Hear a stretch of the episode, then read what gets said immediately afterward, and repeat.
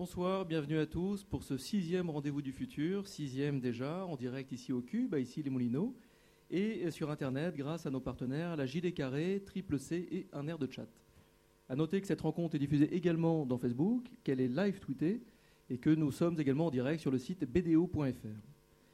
Euh, nous avons ici euh, un sacré attelage de modérateurs, euh, quatre ce soir au lieu de trois, de deux d'habitude. Euh, Pierre Delacôte, euh, journaliste, blogueur, écrivain. Cécile McKinley, qui est spécialiste BD, chroniqueur BD. Notre invité, bien sûr. Nils Adosmanov, qui est président du Cube et qui est notre hôte euh, ici ce soir. Le principe de ce rendez-vous du futur est très simple. il s'agit d'un dialogue, un dialogue d'abord ici, puis après avec vous, derrière votre écran, et vous dans le public au Cube.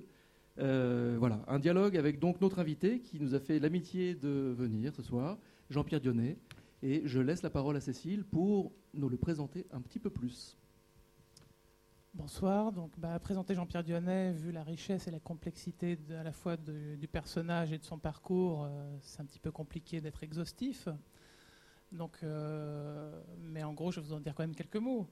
Euh, donc Jean-Pierre Dionnet est né au XXe siècle, euh, un peu à gauche d'Alpha du Centaure, dans un endroit un petit peu incandescent, comme ça, mal déterminé. Et depuis qu'il est sur Terre, euh, il n'a de cesse de créer et aussi de faire découvrir toute la richesse, toute la folie créatrice qui peut y avoir, qui peut sortir d'un cerveau humain, et de montrer un petit peu les, toutes euh, ces, magnifiques choses qui sont reconnues ou peu reconnues. Donc euh, après euh, une période d'internat et puis de travail en librairie qui ont laissé énormément le temps de lire un nombre incalculable de livres, à la fin des années 60, il est rentré au journal Pilote, où il a commencé à écrire des chroniques et puis des scénarios. Et puis, étant passionné de science-fiction, il s'est retrouvé avec euh, aussi Druyet et Jean Giraud, qui étaient à l'époque aussi au journal Pilote. Et après l'hégémonie un petit peu de ce grand-père fondateur qui était Journal Pilote, les années 70 ont euh, amené euh, son lot de, de, nouvelles revues avec un souffle nouveau de liberté qui avait envie de s'exprimer. Donc il y a eu tout un tas de revues, dont, pas la moindre, Métal Hurlant, que donc Jean-Pierre Dionnet a créé avec euh, Druyet et Moebius et Farkas. Et euh, des Métal Hurlant, on voit tout l'éclectisme du personnage, puisque de toute façon, euh, il était question de science-fiction, d'accord, mais pas que de science-fiction, puisque au travers des albums, il y avait aussi des collections comme la Bibliothèque aérienne, où on, éditait du Gaston Leroux, du Edgar Poe, mais aussi des collections Speed 17, où Jean-Pierre était le premier à éditer Bukowski en France, ou des gens comme Ambler ou Hunter Thompson. Et dans Metal Hurlant, on parlait à la fois de cinéma, de musique, euh, de littérature.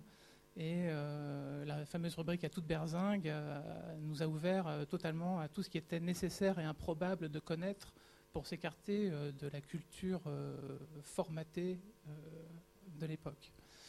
Mais Jean-Pierre Denet, ce n'est pas que, que Metal Hurlant, c'est aussi évidemment les enfants du rock à la télévision, parce que dans les années 80, il va plus se porter sur la télévision, même s'il ne va pas arrêter euh, d'écrire euh, des scénarios, puisqu'il avait déjà écrit euh, pour Poivet, pour, avec Jean, claude Gall. il avait déjà signé plusieurs scénarios de bande dessinée, donc scénariste, éditeur, homme de télévision.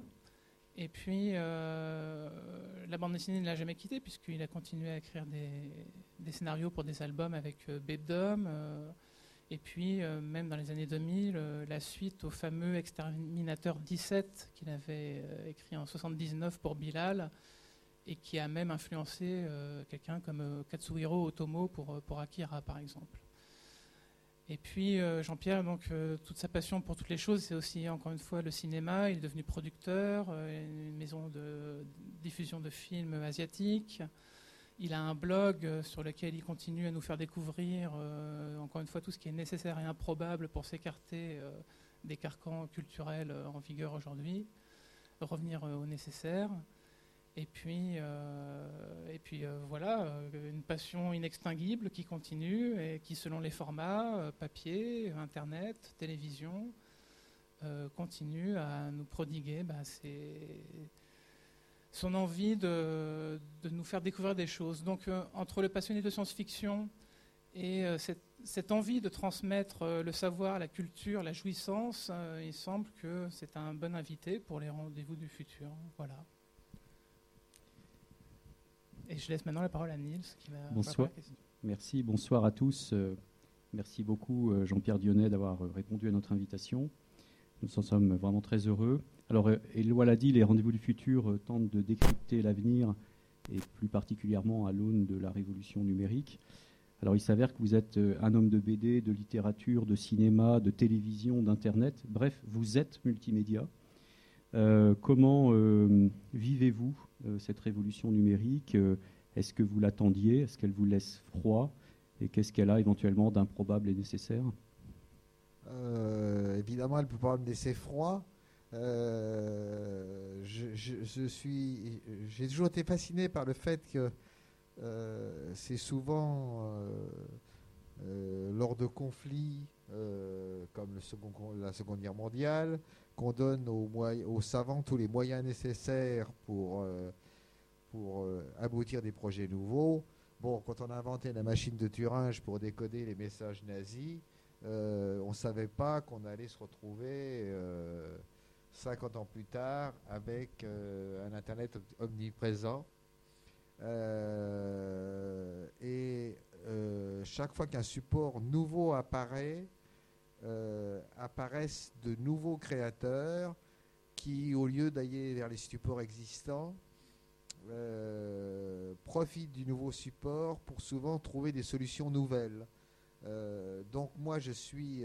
D'abord, Internet est venu bouleverser ma vie parce que j'avais une documentation faramineuse sur des milliers de sujets qui s'est trouvée pour partie caduque parce que des... sur Internet, euh, il y a parfois des bêtises, hein, faut faire attention, euh, des choses dites qui sont fausses, mais il y a parfois des articles ou des, notules ou des choses comme ça incroyables. Moi qui suis par exemple un, fou de peinture euh, fin 19e, début 20e, je vois que la tête galerie est en train de mettre en ligne toutes leurs réserves qu'on n'a jamais sorties des musées.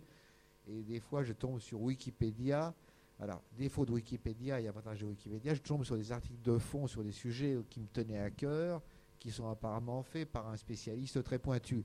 Le défaut de Wikipédia, pour prendre un exemple très très pratique, c'est que si on ne connaît pas le sujet un peu avant, on ne peut pas savoir si l'article est une ânerie totale ou l'article qu'on attendait justement. Euh, mais je trouve ça extraordinaire euh, comme moyen de communication et de moyen de communication de proximité. Euh, je veux dire que moi, j'ai rencontré des gens un peu partout en France que j'avais connus par mon blog qui disaient Moi, je suis Sigismond. Et on prenait la conversation comme si on avait eu 15 jours avant au café. Pas comme, dans le livre où il y a une espèce de transmission hiérarchique. Là, c'était le type euh, qui avait répondu trois fois, je lui avais répondu deux fois, et on se parlait comme si on se connaissait déjà. Je ne parle pas là d'amis Facebook, hein. je parle de gens qui ont les mêmes obsessions que moi, et qui parfois euh, m'éclaire prodigieusement sur un sujet. Euh, d'autre part, je connais nombre de musiciens qui ne se préoccupent absolument pas de maisons de disques ou autres, qui sont très contents en ayant leur œuvre diffusé purement de manière virtuelle sur Internet. Je connais des écrivains interneteux, si l'on peut dire, des graphistes, dont certains après passent à l'édition papier. Et euh, surtout, surtout, je suis fasciné par le, par le fait qu'il y a à la fois des maîtres très anciens euh, qui arrive à absorber les outils nouveaux. Je prends le cas de Moebius Giraud, qui a fait des dessins tout à fait différents quand il a eu la, la, palette graphique, euh, ce qu'il faisait comme dessin. Mais à côté, il y en a qui naissent avec l'outil, et comme ils naissent avec l'outil, ils lui trouvent des utilisations qu'ils n'auraient pas eues. Ils inventent. Ils inventent. Alors, quand on invente, forcément, il y a du cafouillage, il y a du bruit, il y a des choses réussies, des choses ratées mais il y a une espèce de porte gigantesque qui s'est ouverte. Euh, moi, il disait je suis du XXe siècle, je suis, on va dire, du milieu du XXe siècle. Euh, c'est sidérant. C'est sidérant. Moi, j'allais au village, à la cabine téléphonique du village, et j'attendais mon tour pour euh, demander le 22 à Agnières. Et euh, on me passait la personne et tout. Et maintenant, euh, j'ai envie de chercher quelque chose, etc. Je vais sortir un iPhone de ma poche, relier à un lien qui va relier à un lien qui va relier à un lien, et trouver peut-être tout ce que j'ai cherché pendant des mois dans des milliers de bibliothèques.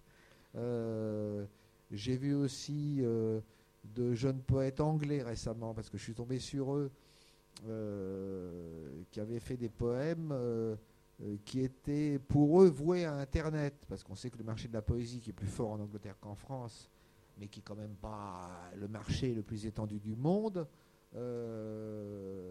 est quand même important.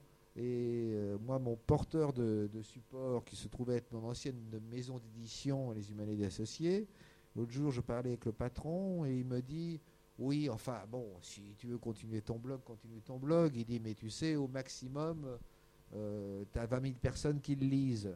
Moi, je suis sidéré, parce que sur des trucs très très pointus, 20 000 personnes, c'est inespéré. C'est en gros un truc que j'aurais publié peut-être au, au presse universitaire il y a 20 ans, qui aurait été tiré à 882, et on, aurait été content de vendre 200. Alors justement, une question vous avez évoqué le fait que finalement Internet a une mémoire qui d'une certaine manière est plus étendue les supports précédents, puisqu'on y retrouve alors vos propres archives, les archives de, votre activité propre, et aussi les émissions comme les Enfants du Rock auxquelles vous avez participé, et tous les mouvements culturels. Est-ce que vous avez pensé à une politique générale de numérisation? Est-ce qu'on peut retrouver tout ça sur Internet? On parle beaucoup de numérisation du patrimoine. Est-ce que le patrimoine rock et BD va aussi être numérisé? Alors là, on est dans un grand débat parce qu'actuellement, il, y, a une guerre. Il y a une guerre entre les ayants droit, par exemple des choses qui sont sur support papier et qui ont des ayants droit, et qui sont en train d'essayer de négocier au mieux pour euh, que ça rapporte quelque chose à la fois à l'éditeur et à l'auteur. Euh, c'est un vrai problème qui n'est pas toujours résolu et qui se résout euh, pas facilement. Il y a le fait que ce qu'on appelle par exemple les grandes institutions, ça peut être une maison de disques euh, comme Sony Columbia ou ça peut être l'INA, font une espèce de guéguerre un peu étrange avec Internet, c'est-à-dire qu'on va apparaître un jour un truc sur YouTube et deux jours après il disparaît et puis il réapparaît le mois suivant ailleurs. C'est-à-dire qu'ils essaient de faire la police en attendant d'avoir trouvé le système. Mais euh, au travers des mailles du filet, ils n'arrivent pas à faire la police. C'est-à-dire qu'il y a une espèce de, sauvagerie euh, d'Internet, mais au bon sens du mot. Euh, quelqu'un trouve un truc, il a envie de le faire passer, il le passe, et après on essaye de réguler tout ça. comment va finir cette régulation? Je pense qu'elle va se finir sur un certain nombre de choses euh, par des accords euh, où il y aura X% répartis entre Z, W et X.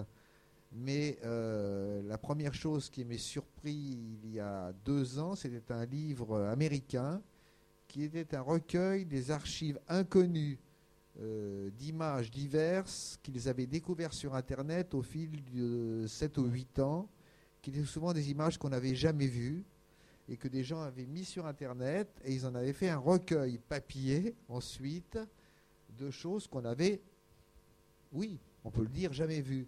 Donc il y a une espèce de richesse là, une espèce d'arborescence. Alors euh, je dirais que moi j'ai, mais là je, dévie un peu, je remarque qu'il y a, euh, en dehors des créateurs qui utilisent Internet comme support, il y a euh, deux sortes, en gros, de. Je connais deux sortes d'utilisateurs Internet.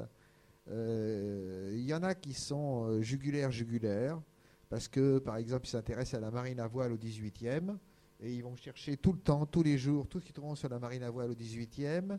Et puis, il y a ceux qui procèdent par arborescence, et qui puisqu'ils s'intéressent à la marine à voile, vont s'intéresser aux peintres de marine à voile, ce qui va les amener à s'intéresser aux récits correspondants de voyage, ce qui va les amener. Et, à ce moment-là, c'est sans fin. Euh, et quand on voit maintenant que la manière dont. Bien sûr que le politique euh, essaye de, récupérer Internet et que certains pays ont prévu des murailles absolues euh, qu'ils ont déjà utilisées, comme la Chine une ou deux fois. Mais on s'aperçoit qu'au contraire, ces murailles euh, se fissurent à tout point de champ, puisque aux dernières nouvelles, les fuites de l'Elysée, c'est par des types qui ont utilisé des ordinateurs chinois qui sont très peu protégés et qui sont peut-être basés dans la Creuse. Parce que là, il y a. une- Donc, a- je trouve qu'il y a une vie. Il y a eu un moment où j'ai cru que la presse écrite, dont je faisais parler, l'époque de l'écho des Savales, l'époque de l'actuel de Bétal Hurlant, où il y a eu à côté de la. et, et grand, grand ancêtre Harakiri, il y a eu un moment, et un certain nombre de revues, genre improbables, comme les cahiers Chesterton ou les cahiers, cahiers Alexandre Vialat. il y a eu un moment où j'ai eu l'impression que, à côté de la presse traditionnelle, se crée toute une nouvelle presse parallèle. Celle-ci, tout doucement, est morte. Euh, faute de librairie, faute de support, etc. Et tout. Et puis peut-être parce que les intervenants se sont lassés. Et cette effervescence, maintenant, elle existe sur Internet, euh, qui, pour moi, d'ailleurs, est, est un des, choses les plus extraordinaires qui existent. Euh, dans le sens que, euh, je vais prendre un exemple euh, tout à fait personnel. Moi, j'ai un fils euh, qui fait des études, mais qui fait de la musique aussi. Évidemment que j'ai essayé un moment, personnellement, de lui faire écouter des trucs auxquels je tenais beaucoup. Évidemment que la plupart du temps, ça n'a pas marché, puisque je lui disais, il faut que tu écoutes ça, c'est génial. Mais il est arrivé que trois ans plus tard, il me dit, j'ai écouté ça, c'est génial. Mais il fallait qu'il le découvre lui-même. Et euh, sur des choses tout à fait improbables, euh, genre euh, les archives des musiciens cubains où on croyait le document disparu. c'est sur Internet que j'ai vu que la première fois que j'avais fait de la télé, c'était en 71 à New York. J'avais oublié. Et je, remarque un truc très très étonnant, c'est que ça a été tellement vite. Je parlais une fois avec William Gibson, parce qui avait inventé ce qu'on appelait le cyberpunk, donc l'écriture, euh, la, réalisation de mondes virtuels qui deviennent aussi importants que le monde entre guillemets réel, et avec l'interpénétration des deux. Euh, on avait une discussion parce que moi je disais qu'avec Exterminator 17, justement, j'avais câblé mon héros avant qu'il fasse du cyberpunk. Et donc j'ai fait du proto-cyberpunk. Et tous les deux à l'époque, nous on travaillait avec des machines à écrire. C'est-à-dire que on pouvait voir ce qu'allait se passer, mais on était encore de la génération précédente qui tapait en faisant ploum ploum tagada, etc. Donc je pense que euh, je pense que Internet est, un outil euh, euh, qui tous les jours échappe à tout ce qu'on veut organiser autour de lui. Et je ne vois pas comment on pourra l'empêcher plus longtemps de développer un, un réel contre-pouvoir qui, pour ce qui m'intéresse, est culturel, mais qui va dans d'autres domaines, bien sûr. Mais justement, alors ce télescopage des générations, c'est quelque chose d'intéressant. On a l'impression que vous aimez beaucoup la, sauvagerie euh, non contrôlable d'Internet, qui est un peu rock, si on peut dire. Est-ce que vous avez les mêmes émotions que vous avez eues quand vous avez assisté à la naissance de courants musicaux, de courants euh, euh, de BD aussi, etc. Est-ce que vous avez l'impression euh, d'une d'une éternelle jeunesse, parce que c'est ça un peu ce qui s'est passé tout au long des, décennies qu'on a vécues, des mouvements de jeunesse, mais qui ont un peu, qui sont, qui ont tourné au classicisme ou qui ont, sont devenus cultes. Et donc il faut, le problème, c'est le renouvellement, c'est la rébellion dans la rébellion. Est-ce que vous avez les mêmes émotions face au numérique que vous avez eu tout au cours de votre vie depuis, depuis quelques décennies déjà? Hélas, non. Hélas, non, parce que je pense que euh, quand on dit qu'un enfant est fait à 4 ans, je dirais que l'adulte qu'on va devenir, je pense que il est fait à 18 ans. Euh, je pense que euh, il y a un âge, alors ça dépend de l'adolescence qu'on a eue, plus ou moins perturbée, plus ou moins questionnante, plus ou moins errante. Je pense qu'il y a un moment précis de la vie où on a la chance de prendre les choses, d'avoir des questions et de trouver des réponses sur les supports divers. Donc moi, ça a été plutôt avec euh, des bandes dessinées que j'ai vues à l'époque, des films que j'ai vus à l'époque, des livres que j'ai vus à l'époque.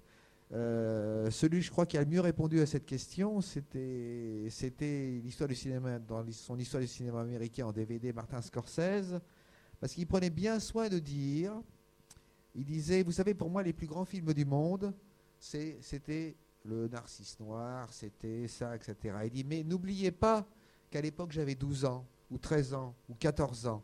Je pense qu'il y a une époque de la vie où on est une éponge et où les choses peuvent vous changer radicalement.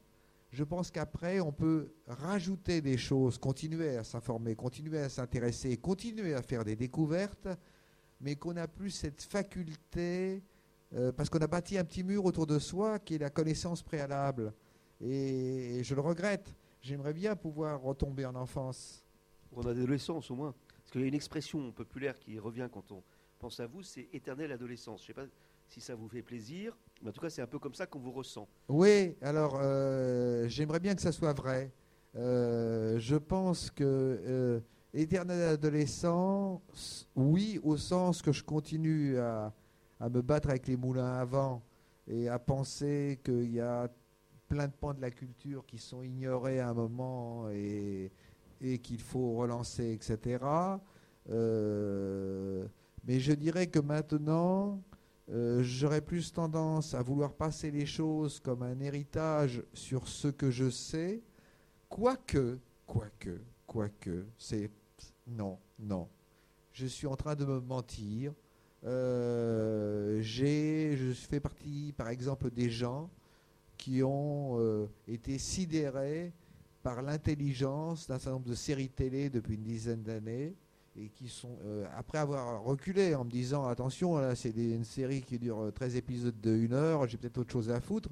Et puis je suis tombé dans la marmite et je me suis mis à regarder des saisons entières de, de, essentiellement de choses anglaises ou américaines et j'ai ressenti cet enthousiasme premier. Lesquels par exemple? Lesquels par exemple? Euh, oh bah, je suis très basique, hein, c'est-à-dire que j'ai vu beaucoup de séries sophistiquées, j'en profite et tout ça, etc. J'ai un faible pour les séries anglaises, euh, en général, euh, euh, sur MI5 ou les choses comme ça, parce que ça me semble très proche de ce qu'on avait dans les romans d'espionnage, Le Carré, Little, etc. Et tout, une espèce de complexité très grande, et puis une grande liberté, parce que par exemple, des séries anglaises, on tue facilement le héros d'une saison à l'autre pour le remplacer par un suivant. Et puis alors, j'ai des goûts qui sont très très popcorn, euh, parce que je sais, je suis manipulé, je sais, c'est n'importe quoi, mais j'adore 24 heures. Et quand la saison arrive, je me fais avoir à chaque coup. Et cette espèce de rush d'adrénaline où je me rends bien compte que je me fais manipuler, que Jacques Boer, il peut pas être aussi en colère que ça, il peut pas avoir autant d'ennuis que ça. C'est pas vrai, c'est impossible. Je me fais manipuler. Les experts à Las Vegas, je me fais manipuler. Plus maintenant, parce qu'il y a William Petersen qui apportait un peu de compassion et qui rendait la chose plus intéressante.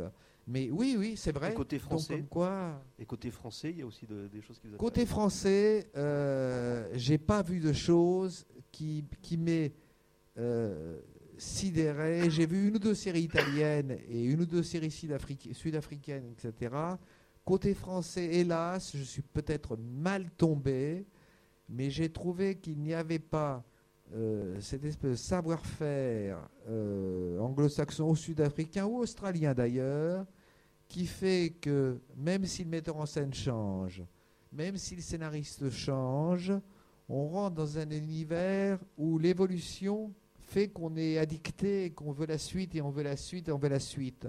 Je trouve que les séries françaises, pour la plupart, sont bourrées de bonnes intentions euh, mais hélas, j'ai pas trouvé ma prébande pour l'instant. Vous n'êtes pas addicté à Navarro, par exemple, ou à Commissaire Moulin Non, j'ai détesté le Commissaire Moulin. Euh, j'aimais bien Maigret, mes 5 minutes, quand c'était Bruno Kremer. Oui, quand j'étais petit, bien sûr que j'ai adoré Thierry Lafronde. Ah, Thierry Lafronde, c'était magnifique, Zorro, etc. Et puis j'ai connu aussi, c'est vrai, l'époque où l'Angleterre a régné avec des séries qui sont encore cultes comme Chapeau melon et bottes de cuir ou Le Prisonnier, qui étaient des objets parfaits. Euh, on peut même dire, euh, plutôt à propos du prisonnier, que le prisonnier est le prototype même, euh, grâce au génie de Patrick McGowan, de ce que seront tous les Twin Peaks du monde, c'est-à-dire de créer une durée nouvelle, une manière nouvelle de faire les choses, et surtout une série dont la fin ouvre des portes au lieu de les fermer. Euh, donc oui, effectivement, il doit y avoir une part d'adolescence chez moi euh, qui demeure, mais avec la, avec la nostalgie que, par exemple, là, j'aurais bien aimé naître avec Internet. Ça ne va pas être possible. Euh, c'est une renaissance. C'est une renaissance. C'est une renaissance, oui. D'ailleurs, c'est pour ça que je me suis tout de suite, euh, au lieu de. Je me suis dit, tiens, pourquoi pas faire un blog euh, Un blog papier. comme moi, j'aime bien être transversal et pouvoir passer d'un peintre pré-raphaélite à un artiste japonais ou un illustrateur italien qui avait disparu de la scène populaire depuis les monoprix où il vendait des couvertures chatoyantes pour devenir un sculpteur à San Francisco, que je découvre un jour et ah c'est le même, il n'a pas disparu, il a changé de métier. Alors j'aime bien ces choses-là, ces, découvertes-là, j'aime bien les partager. Mais, euh, justement, sur, sur votre blog, euh, j'ai été voir, vous publiez un, billet, un long billet tous les mois qui est extrêmement documenté. On sent qu'il y a une recherche extrêmement rigoureuse, c'est quasi scientifique. Vous avez des réponses d'internautes qui sont parfois plus longues que vos billets et qui sont tout aussi documentées. Euh, quelle place occupe pour vous ce, rendez-vous régulier, mensuel, et, quel lien vous avez avec cette communauté d'internautes? À un moment, c'était plus grave que ça. À un moment, quand j'ai commencé, comme j'étais entre deux chaises et que j'avais beaucoup de temps, je faisais un billet documenté à peu près tous les jours. Euh, cinq jours par semaine quand même. Euh, ces temps-ci, j'ai beaucoup réduit parce que comme je voulais faire œuvre personnelle de, création en bande dessinée, j'ai vu que j'arrivais pas à faire les deux. Euh, mais ce qui m'a le plus plu, c'est justement de faire un billet où j'avais fait des recherches comme un malade pendant des mois pour euh, tout, et où tout d'un coup, euh, c'est arrivé il n'y a pas longtemps qu'un dessinateur que je chéris depuis 30 ans et sur lequel je savais peu de choses, qui s'appelle Peter Morisi, que personne connaît, mais il a été réédité dans un bouquin qui s'appelle Art Out of Time. Il avait un dessin très particulier, c'est du, comme du pop art, parce qu'il décalquait les dessins des autres. Mais ce n'était pas du pop art. Et euh, un type me répond, mais vous savez qu'en fait, il faisait de la BD la nuit, le jour, il était flic à New York. Eh bien ça, je ne savais pas ça. Alors tout d'un coup, euh, euh, c'est extraordinaire, mais euh, là, je dois faire une préface pour un livre d'une auteure anglaise qui n'a fait qu'un seul livre. Je me rends compte que c'est la même chose qu'un billet. Alors j'espère que le livre se vendra. Mais c'est vrai que c'est fascinant de faire un travail de recherche. C'est fascinant parce que on peut ressusciter des choses et parfois, vous l'avez dit, parfois on peut avoir un commentaire qui va aller beaucoup plus loin que tout ce que vous aviez prévu au départ et enrichir ce que vous pensiez être une direction et soit l'infirmer totalement, ça arrive. On s'est planté, bah ouais, je croyais ça, c'est pas vrai. Ou alors au contraire, ouvrir une nouvelle porte totalement et rendre les choses incroyables. Euh, découvrir par exemple euh, qu'un illustrateur anglais que peut-être certains d'entre vous connaissent, qui s'appelle Arthur Rackham, qui a beaucoup travaillé au 19e siècle, euh, avait une sœur qui peignait exact, avait une femme qui peignait exactement comme lui, avant lui, et qu'il a copié le style de sa femme, qui n'a jamais voulu être exposé, pour faire ses dessins. Bah, j'ai appris ça il y a 5 ans, alors que je me passionne pour Rackham depuis 50 ans. Est-ce qu'on a des euh, commentaires justement, euh, excuse-moi, de, de, chat ou autre? Je vous en prie. juste peut-être une transition, euh, une, question d'Aline qui est très, très directe. L'ange du bizarre, pourquoi? Pourquoi ce nom? Oh, L'ange du bizarre, parce que je pense que, bon d'abord en hommage à Edgar Poe, bien sûr, et puis parce que je crois qu'à un moment de ma vie, je ne sais pas pourquoi, euh, peut-être par rejet de la culture, chez une famille très bourgeoise où on lisait euh, euh, les grands textes et on les lisait bien. donc je me suis tapé tout Victor Hugo, tout Balzac, tout machin, etc. Tout Sandra, tout... Et, et, et, je me suis... Et à l'époque, à l'époque, je parle bien de l'époque à ce moment-là, ces écrivains étaient reconnus de tous. Donc j'ai fait le choix de parler de ceux dont, personne ne parlait. Et alors j'en suis arrivé après les choses ont changé. C'est-à-dire que par exemple, euh, à une époque, euh, avec Cinéma de quartier sur Canal+, j'ai voulu remettre en lumière des metteurs en scène comme Mario Bava, qui étaient considérés, à part quelques fans, comme des metteurs en scène euh, marginaux. Euh, quand il y a eu un hommage à l'American Cinematheque de Scorsese et tout, je me suis dit mon travail est fait, d'autant que je lui ai envoyé les cassettes des films qu'il n'avait pas et tout. Et maintenant, j'aurais presque tendance, ça c'est l'esprit de contradiction assez poussé, euh, j'aurais presque tendance à aller voir justement du côté de ceux qu'on a oubliés parce que justement ils étaient des écrivains bourgeois. Euh, alors je suis très déçu parce que je suis actuellement dans l'œuvre complète de Paul Bourget. Terrible, hein. c'est pas terrible. Sauf les journaux. Les journaux sont brillants. Alors, je ne dis pas que ça intéresse qui que ce soit au monde de réhabiliter les journaux intimes de Paul Bourget, mais en tout cas, moi, ça m'intéresse. Euh, Jean-Pierre, tout à l'heure, vous parliez de la différence entre la cabine téléphonique du village et puis maintenant l'iPhone que vous pouvez sortir. Un jour, vous m'aviez dit quelque chose que je trouve très intéressant, j'aimerais que vous me répondiez euh, encore plus là-dessus. Euh, vous avez dit qu'avec l'avancée technologique qui aujourd'hui va vraiment exploser, la distance entre le fantasme et la réalité était, devenue vraiment très ténue, qu'il n'y avait plus beaucoup de différence entre ce qu'on est capable de faire au niveau technologique et ce qu'on peut rêver en termes de science-fiction. Et euh, est-ce que vous pensez vraiment que la science-fiction, comme vous m'aviez dit, était peut-être morte ou en train de mourir? Si c'est le cas, est-ce qu'elle peut se réinventer? Comment? Et est-ce que c'est pour ça qu'on a droit aussi à des genres qui ressurgissent à nouveau comme l'horreur en réaction à cette science-fiction qui devient... Euh, c'est la science-fiction et moi, nous nous sommes tant aimés, comme dirait Scola. Euh, ce que je ne savais pas, c'est que la science-fiction que j'ai connue, c'était l'époque où sont arrivés en France, parce qu'il y, avait y avait quand même une envie très très grande des Américains, après-guerre, d'étendre à toute l'Europe la culture américaine, qui a donné les résultats qu'on sait, que ce soit plan Marshall ici ou De Gaulle nous défendant là. N'empêche qu'on a pris dans la tête tous les romans noirs parus avant-guerre et pendant la guerre, tous les films paru pendant, avant, les livres de science-fiction parus pendant, avant, après, et que ça a été une floraison sidérante qui a duré en gros jusqu'aux années 70. Euh, les choses se sont gâtées quand? Eh bien, elles se sont gâtées en deux endroits. Euh, c'est que la science-fiction canonique, dirais-je, celle qui date euh, de la fin du 19e, du début du 20e, elle voyait comme date butoir pour euh, les vestes grandes comme ça, blanches, les, les qui passent en sous-sol et qui remontent par les tunnels.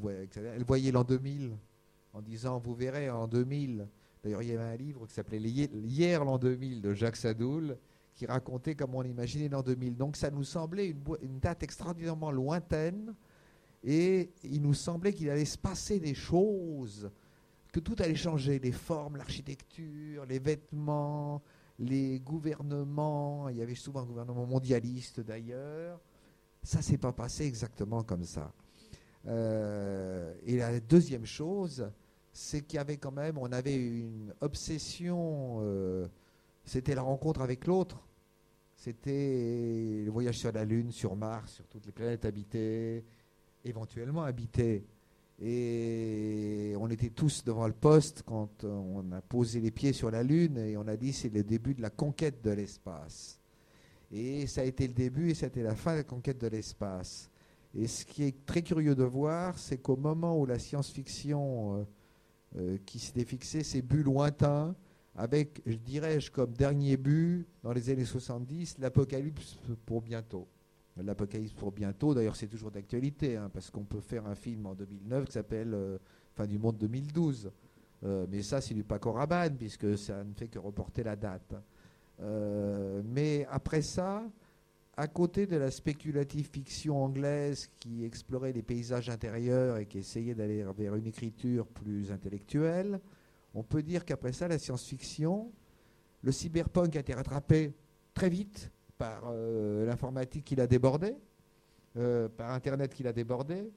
Euh, on a inventé quelque chose de très étrange. On a inventé le steampunk, qui consistait à revenir euh, au 19e siècle ou des périodes même antérieures pour raconter si Jules César avait fait ceci ou Silverberg, si les Juifs n'avaient pas été en Israël mais étaient partis dans l'espace.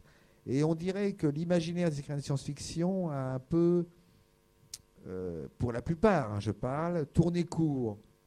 C'est-à-dire que euh, dans tous les domaines, euh, les années 70, c'est quoi?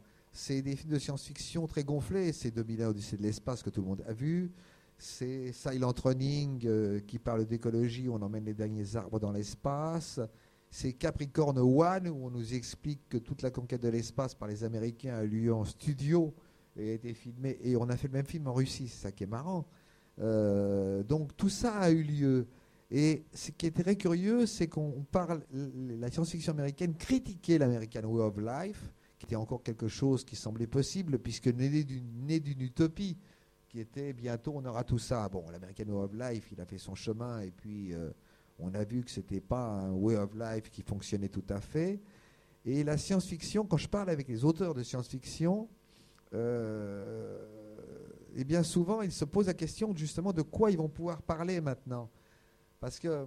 Et pourquoi on n'arrive plus à imaginer le futur, selon vous, justement Pourquoi on n'arrive plus à imaginer le, futur Pourquoi on n'arrive plus à se projeter Philosophiquement, c'est une question très importante que ce que pose Neil, c'est est-ce que notre avenir, l'avenir de notre civilisation elle-même, n'est pas derrière nous Est-ce qu'on n'a pas dépassé l'avenir et on se retourne vers, vers cet avenir c'est pour ça que Inky Bilal, par exemple, est si impressionnant, parce qu'on a l'impression d'un avenir qui est vu euh, comme un passé. Alors, est-ce que, comment on fait pour relancer cet intérêt pour l'avenir est-ce que ce n'est pas un problème de civilisation? Je crois que c'est un problème de civilisation. Je crois qu'en gros, euh, le 19e siècle et le 20e siècle, c'est presque un siècle double. C'est-à-dire que l'année, euh, en quelques années d'écart, on balaye tout ce qui s'est passé avant et apparaissent à la fois Marx, Freud, Jacques Léventreur, des tas de choses qui vont bouleverser la vision du monde. Euh, le capitalisme avec un grand C, euh, les Hollandais étant remplacés par les Américains, avec la seule ville au monde qui a été faite, comme le disait les Hollandais, pour faire un dollar. Donc la première ville faite non pas pour une idéologie, ce qui était l'utopie américaine, mais uniquement pour faire un dollar. Donc tout ça ayant été conquis, ayant plus ou moins marché, il nous reste quoi? Il nous reste la nanotechnologie, des tas de choses comme ça. Mais moi, quand je lis une revue scientifique, euh, parce que je voulais faire une histoire dans un monde nanotechnologique et tout, je m'aperçois qu'ils vont beaucoup, beaucoup plus loin que ce que j'étais en train d'imaginer. Donc, j'ai l'impression que la science euh, a dépassé la science-fiction, euh, sauf la hard science, mais qui n'existe presque plus, que la plupart des écrivains de science-fiction ont abandonné la science-fiction pour faire de la fantasy parce que c'est ce qui marche le mieux et que dès qu'il y a un elfe, un troll et un lutin, et eh ben, ça se vend mieux parce que la science-fiction va mal financièrement. Mais je crois que je crois qu'on a du mal à s'imaginer l'avenir parce que si vous voulez l'avenir, il nous est raconté tous les jours dans les journaux. On nous dit quoi? On nous dit tous les jours depuis maintenant. Ça, a commencé dans les années 70. On nous dit quoi? On nous dit la fonte d'épaule, la forêt tropicale qui va disparaître. En gros, on nous raconte Mad Max. Ce qui va peut-être se passer, hein, j'en sais rien. J'en ai aucune idée. Mais si vous voulez, on nous parle d'un futurible plutôt négatif, euh, plutôt d'une fin du monde lente mais progressive. Euh, euh, et on n'a plus une idée je ne vois pas quel écrivain a une idée de science-fiction optimiste. Euh, je me souviens de Jacques Bergier, le collègue de Louis Powell, Sa planète, qui disait euh, Il ne faut jamais s'inquiéter pour l'avenir parce que chaque fois qu'on invente quelque chose, quoi que ce soit, on voit les côtés négatifs, mais il en sort quelque, part quelque chose de positif plus tard. Et ce qui fait que chaque fois qu'on dit Tiens, les machines à les trains vont étouffer les gens dans les couloirs. Ben non, les trains vont pas étouffer les gens dans les couloirs, etc. Or, actuellement, euh, j'allais dire que le parascientifique ou le scientifique, on nous ont dépassé. J'étais dans un congrès, euh, je vous viendrai toujours à Trieste, Et il y avait un type qui était au comité du Nobel et qui avait fait une communication sur la nanotechnologie et euh, en expliquant qu'ils étaient auto-reproducteurs, auto-machin, etc. et tout, et qu'il fallait mettre des verrous parce que sans ça, ils risquaient effectivement de, s'étendre à l'infini dans le corps une fois qu'ils avaient débarrassé les, les éléments euh, négatifs. Et alors, euh, moi, j'étais censé être le naïf de service, donc je l'ai été.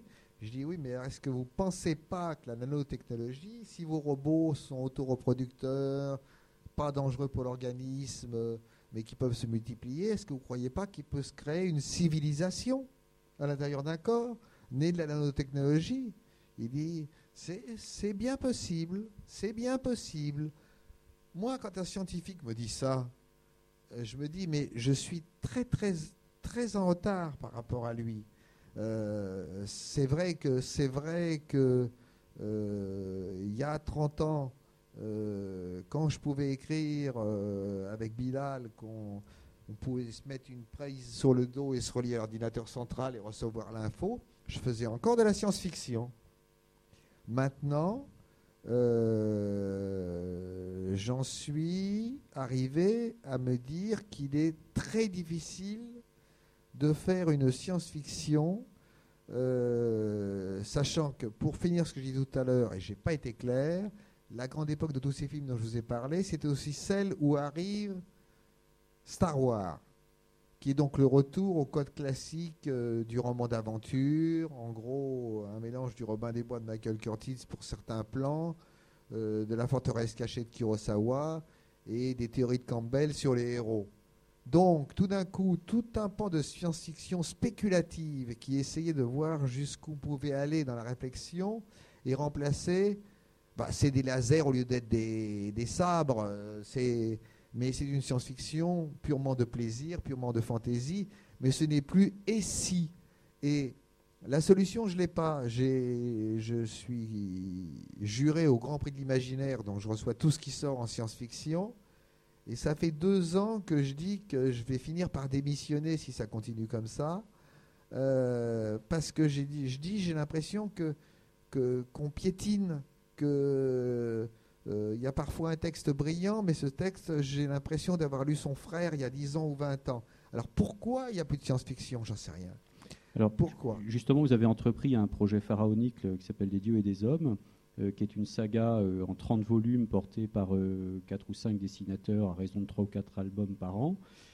C'est un projet assez fou qui vise à mettre en case, entre guillemets, 218 années de l'histoire de l'humanité entre 1929 et 2147.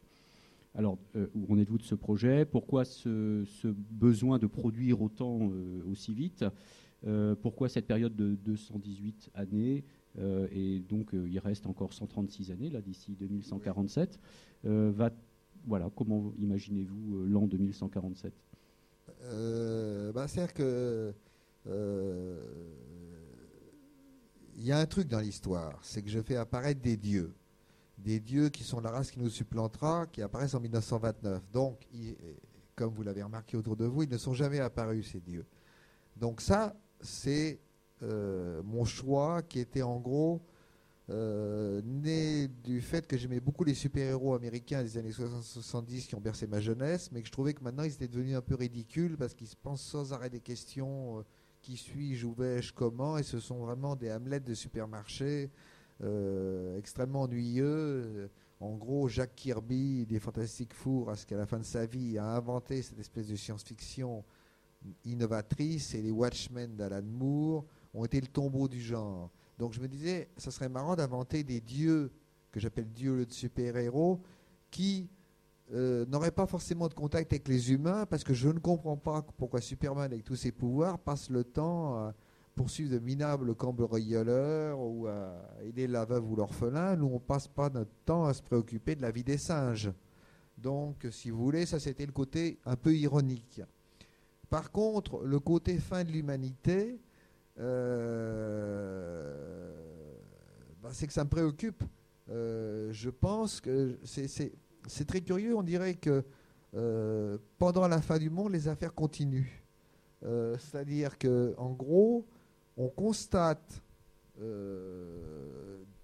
alors, je ne vais pas vous dire tout ce qu'on constate, vous le savez aussi bien que moi, oui, telle île va disparaître, oui, si on continue à faire fondre la glace, oui, etc.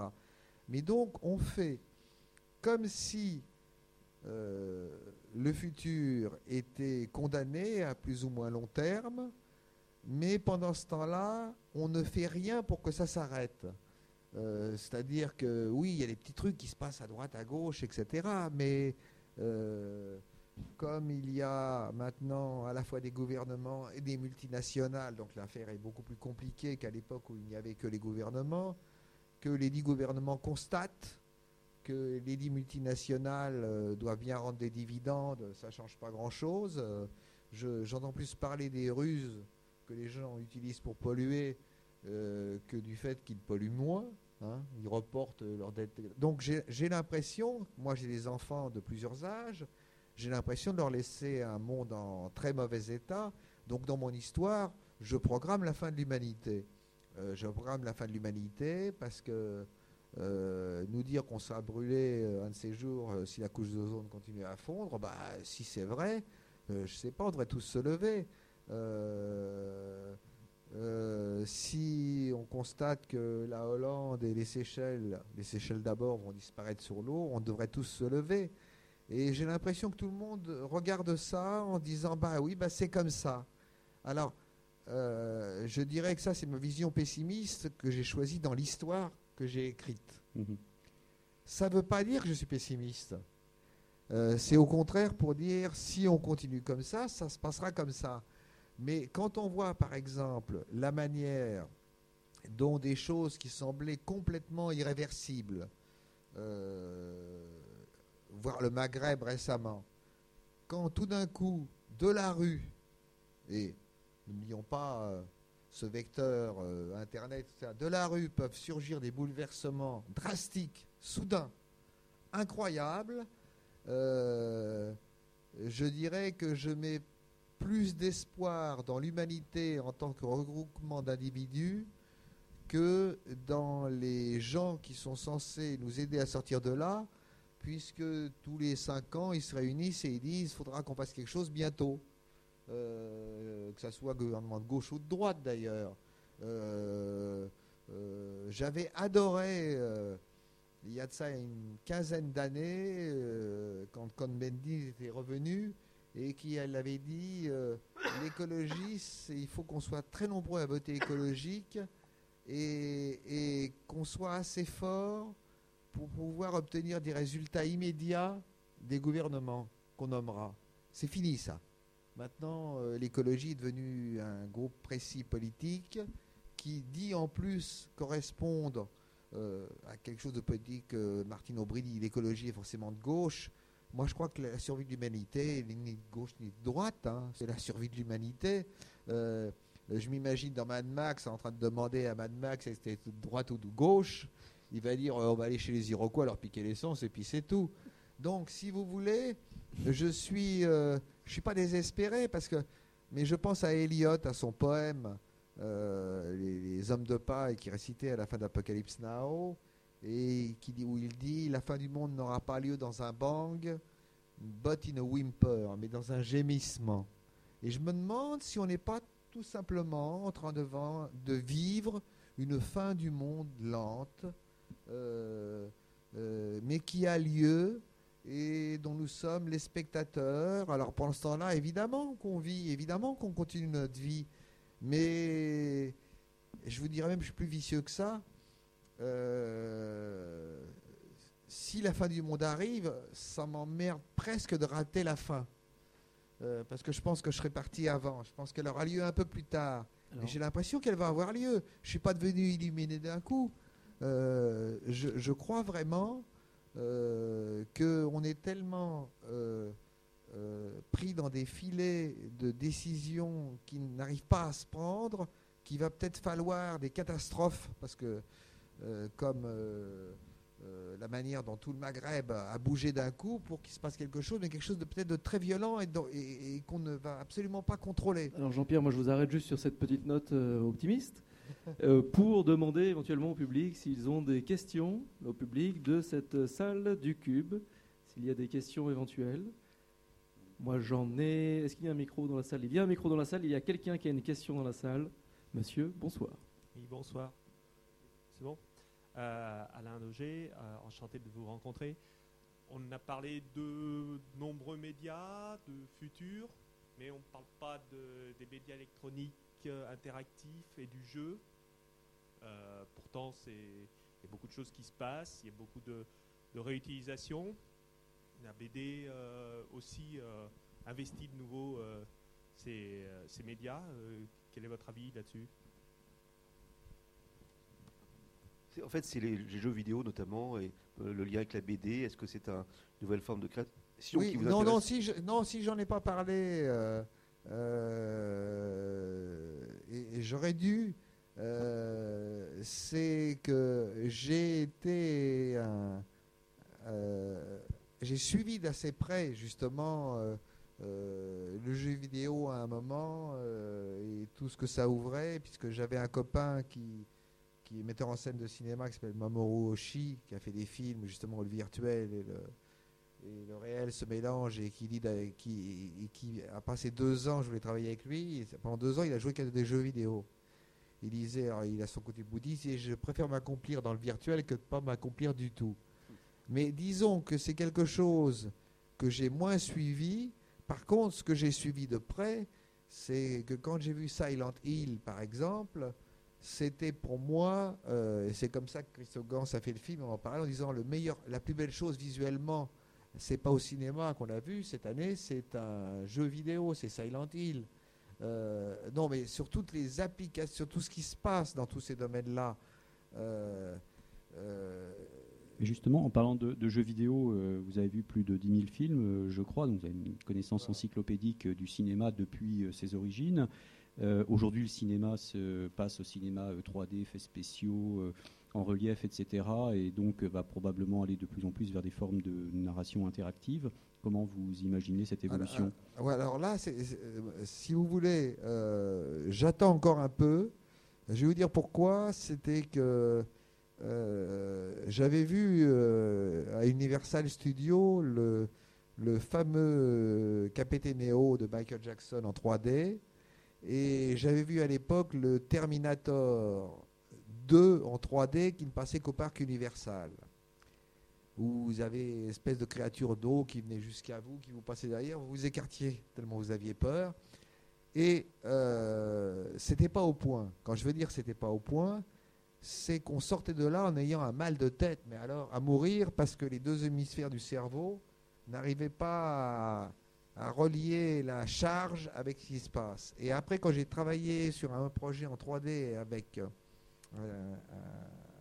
un, japonais, justement, il me dit, le problème, ça va être d'arriver à voir comment on peut euh, impressionner au maximum et rendre réelles ces choses sans que ça soit au-delà des capacités d'absorption du cerveau normal. Euh, les films en 3D, très très très très franchement, euh, me dites pas qu'à la sortie vous n'avez pas actuellement encore un peu de un petit coup de mou. Euh, et il y avait il y a des gens qui travaillent là-dessus pour que ça devienne indolore. En gros, c'est entre l'hémisphère droit et l'hémisphère gauche, la partie qu'on absorbe immédiatement et la partie du cerveau qui ne trouve pas logique que cette information lui parvienne. Et il y a un petit court-circuit qui se passe. Mais évidemment que le cinéma va continuer d'évoluer, et évidemment, je vais me faire des ennemis dans la salle, qu'on ne va pas en rester à Avatar, euh, qui revient en gros à ce qu'a été le cinéma en relief dans les années 50-60 avec lunettes vertes et bleues. Ce qui s'est passé quelque chose quand même d'épouvantable à ce moment-là, c'est qu'il y a eu trois ou quatre films ni fait ni à faire, euh, on vous jetait des pierres tout le temps à la figure, des saguets et tout. On s'écartait un peu de l'étoile de ninja. Et le dernier qui s'appelait Hondo, l'homme du désert, que j'ai vu grâce à Martin Scorsese qui avait une copie, euh, était le premier qui était bien parce qu'on vous jetait pas des trucs à la figure pour vous montrer que c'était en relief. C'est-à-dire c'est le premier qui vous considérait comme un adulte. Alors, effectivement, le cinéma en relief, mais moi le cinéma en relief, je pense qu'il va aller beaucoup plus loin. Euh, je pense qu'on doit pouvoir arriver à créer des sensations supplémentaires et euh, euh, sophistiquer l'objet et obtenir des sensations supplémentaires. Moi, si on me dit que demain j'ai un truc qui, quand il pleut dans un film, me donnera l'impression que j'ai des gouttelettes de pluie sur la figure, ça ne me gêne pas du tout, puisque c'est un spectacle que j'ai été voir consciemment. Euh, et je serais très content que Black Rain soit devenu un film où il me pleut vraiment sur la figure. ce qu'il y a, c'est que ça va si vite que je pense que la révolution, euh, là elle n'est pas écologique, la révolution du cinéma, elle est en train de se passer tous les jours. Tous les jours on fait une découverte. Tous les jours il y a un nouveau type qui trouve un nouveau système. Tous les jours il y a un petit type dans sa cave qui invente quelque chose d'extraordinaire. Euh, Mais est-ce que c'est encore du cinéma ou est-ce qu'on passe à un nouveau modèle de, narration? Je, je, crois qu'il y a eu, je crois que le cinéma déjà, en gros, il a vécu deux vies. Euh, même trois. Il a été d'abord un outil scientifique, euh, en gros, qui servait à décomposer le mouvement du corps humain et on avait peur d'un train qui rentrait en gare de la Ciotat. Ensuite, il a atteint une apogée vers 1928 avec un cinéma muet qui, sans carton, souvent, arrivait à une sophistication visuelle sidérante et arrivait à vous donner des, à vous faire comprendre des histoires d'une complexité sidérante, extraordinaire et que le cinéma muet a été un art complet à lui tout seul. Après, il y a une régression au moment de l'apparition du parlant, puis le cinéma devient le grand cinéma, et maintenant, euh, je ne vois presque pas de cinéastes conséquents. Euh, je pense aux frères Cohen, je pense justement à, à, Cameron quand il faisait du cinéma, je pense à Tarantino. Eux disent qu'ils font du post-cinéma. C'est-à-dire que qu'il revisite quelque chose qui a déjà été créé, comme si le cinéma avait donné son jus. Mais je, crois que ce cinéma qu'on a connu, il a donné son jus. Je crois que d'abord, il nous a formés et déformés. Il ne faut pas oublier que la plupart des cinéastes qui ont fait le grand cinéma hollywoodien, du muet au parlant, c'était des immigrés de la première génération, euh, qui soient polonais comme Kerset The Curtis, euh, Ford. Euh, euh, Douglas Sirk venu d'Allemagne, euh, des Suédois comme Jostrom, et que donc ils sont venus dans un monde utopique, l'Amérique, et ils n'ont pas créé l'American Way of Life pour faire de la propagande, ils ont créé l'American Way of Life parce qu'ils y croyaient. Alors c'est quoi l'après-post-cinéma? Alors l'après-post-cinéma, c'est là que j'attends la nouvelle génération, parce que je pense que ma génération à moi et la suivante sont justement dans une nostalgie qui nous paralyse un peu de ce cinéma qui nous a émus jusqu'aux larmes. Donc, des fois, je me tape de ces panouilles, vous ne pouvez pas imaginer, parce que le mec, il a 16 ans et qui m'a envoyé euh, son DVD et tout, mais c'est de lui que j'attends quelque chose, parce que je pense qu'il n'aura peut-être pas d'a priori. S'il est un culte en cinéma, je m'en fous. Il va peut-être inventer, des, contrairement à ce que j'ai dit tout à l'heure en disant que ça sert toujours de connaître le passé, peut-être qu'il va inventer des formes nouvelles. Euh, si euh, il est. Euh, il va peut-être trouver. je sens qu'il va se passer quelque chose, mais je pense qu'il va passer quelque chose en dehors du cinéma que nous aimons encore, qui est à la fois la fin d'une époque, j'allais dire que le début du cinéma du second millénaire, pour l'instant, euh, je suis encore dans le cinéma du second millénaire. J'ai trouvé par exemple que un film que personne n'a aimé au monde, qui est Speed Racer des frères Wachowski, euh, était un brillant exercice euh, visuel sans équivalent sur la manière de donner vie à des images qui n'étaient pratiquement que des images de synthèse, comme Tron en son temps. J'ai trouvé que la manière dont John Woo, avec les trois royaumes, arrivait à créer un montage nouveau avec à la fois l'image subliminale, des images figées, des plans figés. Mais disons, ça, ce sont de vieux maîtres qui ont su comprendre, comme James Cameron, ce qu'on pouvait faire avec le nouveau support. C'est pas eux que j'attends. Ce que j'attends, c'est les nouveaux. Moi, j'ai connu ça. Ça m'arrivait.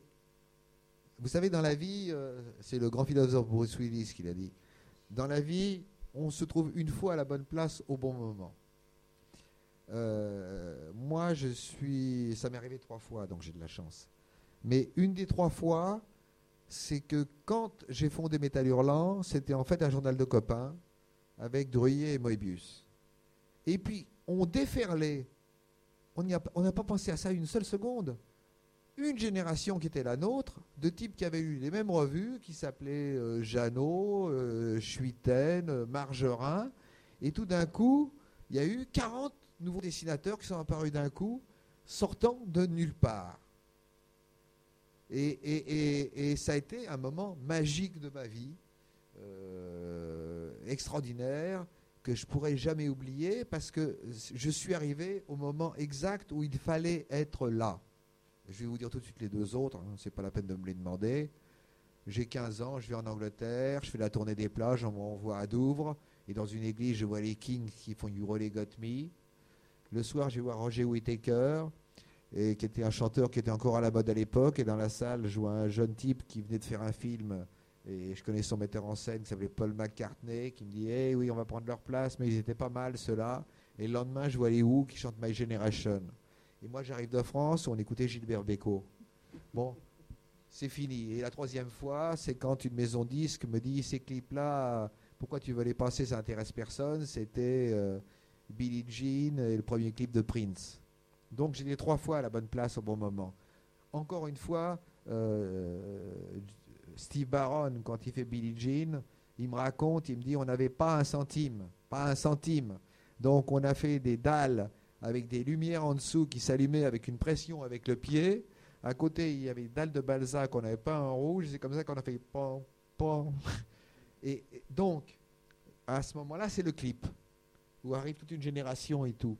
Donc moi j'ai une foi infinie dans ceux qui, au travers du jeu vidéo, et qui souvent ont des envies de cinéma, je vais oublier tout de suite les catastrophiques histoires de Final Fantasy, parce que là, la machine américaine est passée derrière pour essayer de rendre l'objet consensuel, et moi j'ai vu le projet de départ qui était vachement mieux, qui n'était pas consensuel. Mais moi j'attends l'après-cinéma, mais pour moi c'est un après-cinéma. Ça sera autre chose, ça s'adressera peut-être à plus de sens. Euh, je dis pas qu'on va revenir à l'odorama, ça m'étonnerait.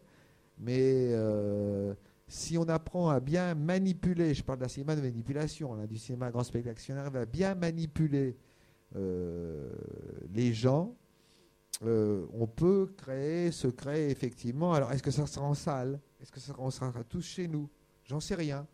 Est-ce que ça sera euh, un truc qu'on se mettra là-bas derrière, de manière à ce qu'on ait la sensation de chaleur quand dans le film le mec traverse le désert? J'en sais rien. Ou Total Recall.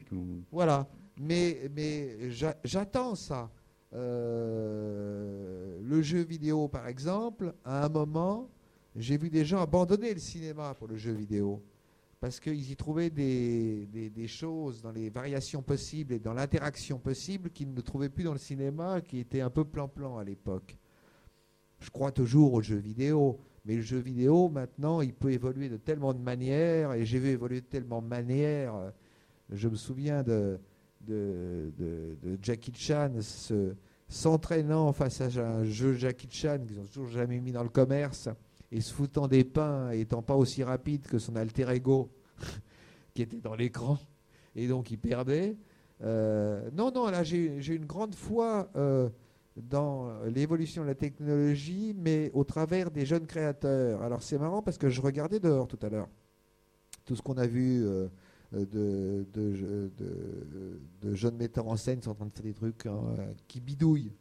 Bah, dans ceux qui bidouillent, il y en a un ou deux qui vont bidouiller l'avenir. Euh, quand en 68, euh, élève du studio Disney, travaillant la nuit en cachette avec des copains, euh, Tim Burton fait deux courts-métrages en cachette de Disney, un sur Frankenstein avec un chien et un autre avec Vincent Price. Il invente le cinéma des années 70-80 qui ne ressemble pas tout à fait au cinéma qu'on faisait avant, qui était un cinéma de période intermédiaire. Donc je pense que, Alors, en plus, ça va peut-être venir de- d'un gamin sur son ordinateur, chez lui, avec tout l'appareillage. Je vois plus ça en musique, parce que je suis plus proche actuellement de gens qui font de la musique, qui, font des choses incroyables, qu'ils n'auraient pas pu faire avant avec trois bidouillages qu'en cinéma. J'ai suivi pendant longtemps des, des festivals de court-métrage et j'ai pas encore tout à fait vu la lumière, le truc, etc. Mais, mais ça y est, c'est là, ça va se passer. Et simplement, euh, j'attends. On va demander encore une fois au public euh, s'il y a des questions. Des questions dans la salle Ou peut-être une question d'internaute Euh, on va peut- je vais- J'ai envie de vous proposer un petit exercice très, très simple, en quelques mots, de répondre à quelques petites questions en quelques mots. On va voir. Je n'arrête jamais, moi. Non. Question de Zeus. Si vous étiez un dieu, lequel seriez-vous? Si j'étais un dieu, alors est-ce que je- un C'est trop long déjà. Hein C'est trop long. Si j'étais un dieu, si j'étais un dieu, euh, pas de ma série, mais un dieu dans l'absolu, je serais. euh, ah, comment il s'appelle celui qui a des petites ailes euh, aux Cupidon pieds hein Cupidon. Cupidon. Non, pas Bon. Cupidon, celui qui va c'est pas un dieu. vite. Hermès. Je serais Hermès. Hermès. Je serais Hermès. Question de. Nico. Pour vous, avec quoi rime le mot futur? L'impression d'être un jeu télévisé. Futur. Dur. Question, dernière question de Harakiri. Quel est votre film asiatique préféré? Ça n'a pas été une question très simple, j'imagine. Center Stage, un film de Stanley Kwan avec Maggie Cheung. Et moi, une question. Moi, 2147, euh, pourquoi 2147 J'aurais 100 ans. J'aurais 100 ans, alors je, suis, euh, je me suis dit, je vais mettre le début de la fin de l'humanité le jour de mes 100 ans. Vous serez Avec de la chance, je serai là. Et avec de la chance, euh, euh, par contre, je ne serai pas là pour voir la vraie fin de l'humanité. Mais là, comme c'est la naissance du dernier enfant, j'aurais eu les prémices. Mais d'ici là, vous serez immortel. D'ici là, je serai, d'ici là, je serai peut-être immortel. Mais, est-ce que vous vous rendez compte On ne sait, même plus si on va devenir immortel ou si on va finir comme dans Mad Max. C'est vrai que euh, c'est pas évident. Hein. Vous voyez, on me dit déjà que vous aurez 200 ans. En 1840, une Et qui paiera les retraites Qui paiera les retraites De toute façon, ici, on est à R3000, donc on a pris des précautions. Au cube. Au R3. 3000, donc tu as pris des précautions quand tu as créé de toute manière, euh, on est dans le troisième millénaire, et c'est ce qui m'énerve, c'est que j'ai l'impression qu'on a du mal à passer au troisième millénaire. On est encore, on vit encore au deuxième millénaire tous, et comme pour moi le deuxième millénaire, c'est comme je vous disais le 19e siècle, quand Robidan invente la télé, on la réalise en 1950. Donc en gros, on n'a fait que développer ce qui a été inventé au 19e. Donc on est en fin, on est encore en fin de millénaire. C'est très énervant. Mais Moi que- j'aimerais bien être euh, au prochain. Est-ce que vous voyez pas un artiste actuellement, ou des artistes, ou des auteurs, qui justement réussissent euh, à passer à ce troisième millénaire? Vous sentez qu'il y a vraiment quelque chose là qui est en train de se passer?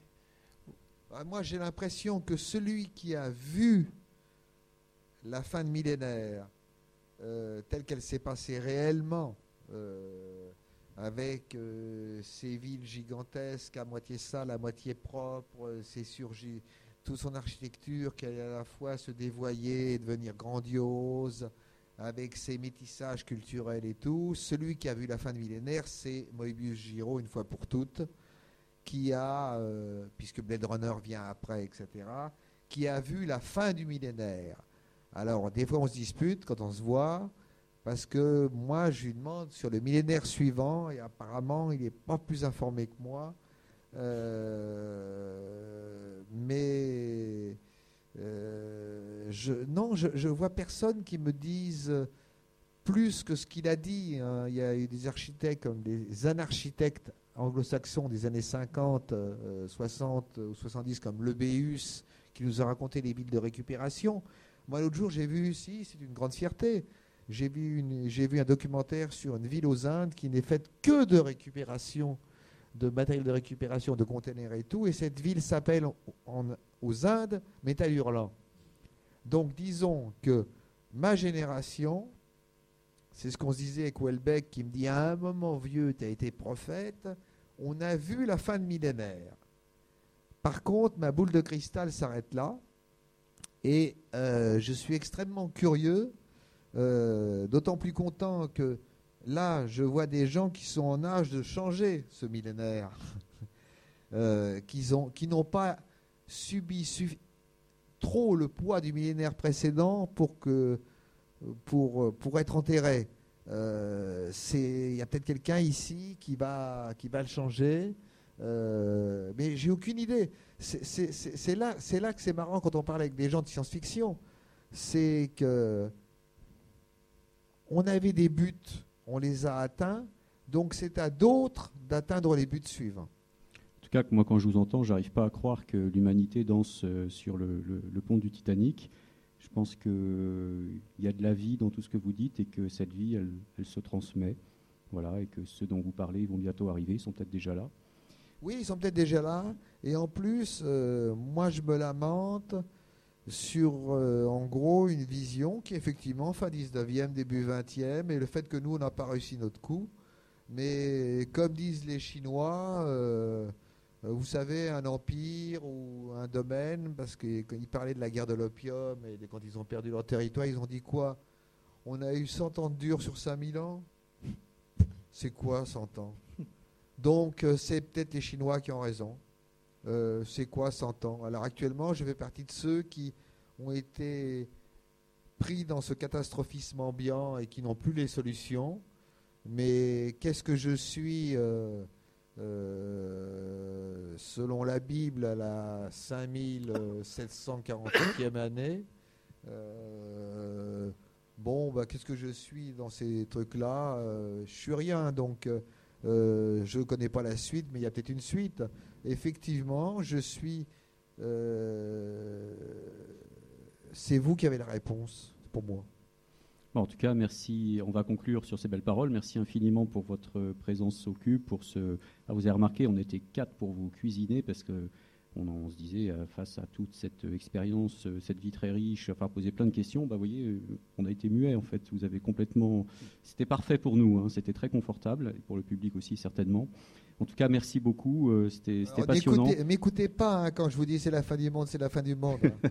Hein, c'est vous qui allez la faire, la fin du monde ou le début du nouveau monde. Alors, Donc n'écoutez pas ces histoires de vieux schnocks, parce que tous les vieux schnocks croient que c'est la fin du monde avec eux. Tous. Bon, justement, je crois que vous avez posé une question qui est très importante dans ce mélange de, pessimisme et d'optimisme et, d'adolescence qui se renouvelle avec le, euh, après le, la BD, le rock, le numérique.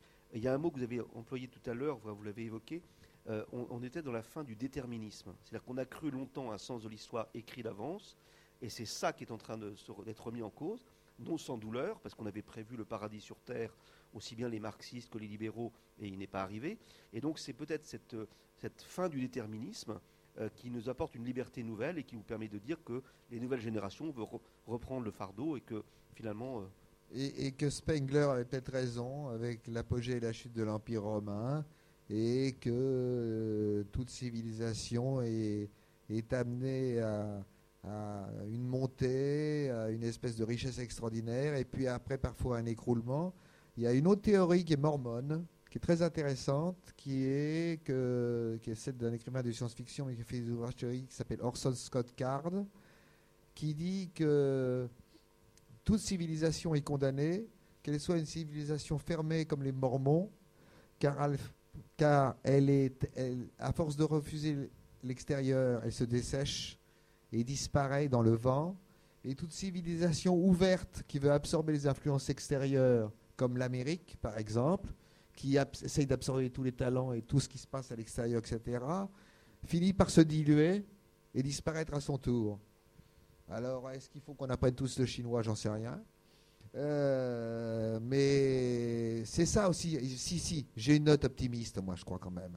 Ah, je, crois, quand même, si, je crois quand même. Ça, sera le mot de la fin. Je, crois quand même euh, que avec toutes les qualités et tous les défauts que ça avait, euh, il y avait un certain nombre de choses qui étaient impossibles tant qu'il y a eu deux superpuissances, qui étaient la Russie et l'Amérique. Certaines petites guerres sales qui auraient pu être évitées, certaines choses comme ça et tout.